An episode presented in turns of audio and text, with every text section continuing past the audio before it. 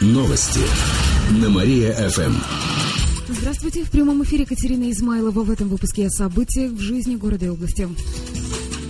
Грузовик заблокировал трассу Киров-Белая Холуница. Об этом сообщает очевидец в Твиттере. По его информации, трасса на Кинчинском мосту заблокирована уже полтора часа.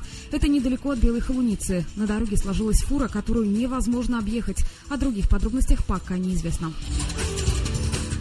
Продукцию мирового уровня качества выпустят на искоже. На заводе запустят производство новых видов смесей. Они предназначены для производства бытовой техники и автомобильной промышленности. В новое производство инвестируют более 190 миллионов рублей. Продукт будет на уровне мирового качества, заверили в пресс-центре регионального правительства.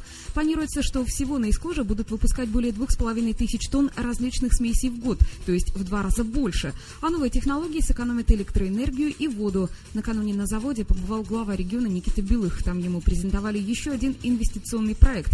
На заводе могут запустить производство комплектов железнодорожных переездов и напольных покрытий для сельского хозяйства.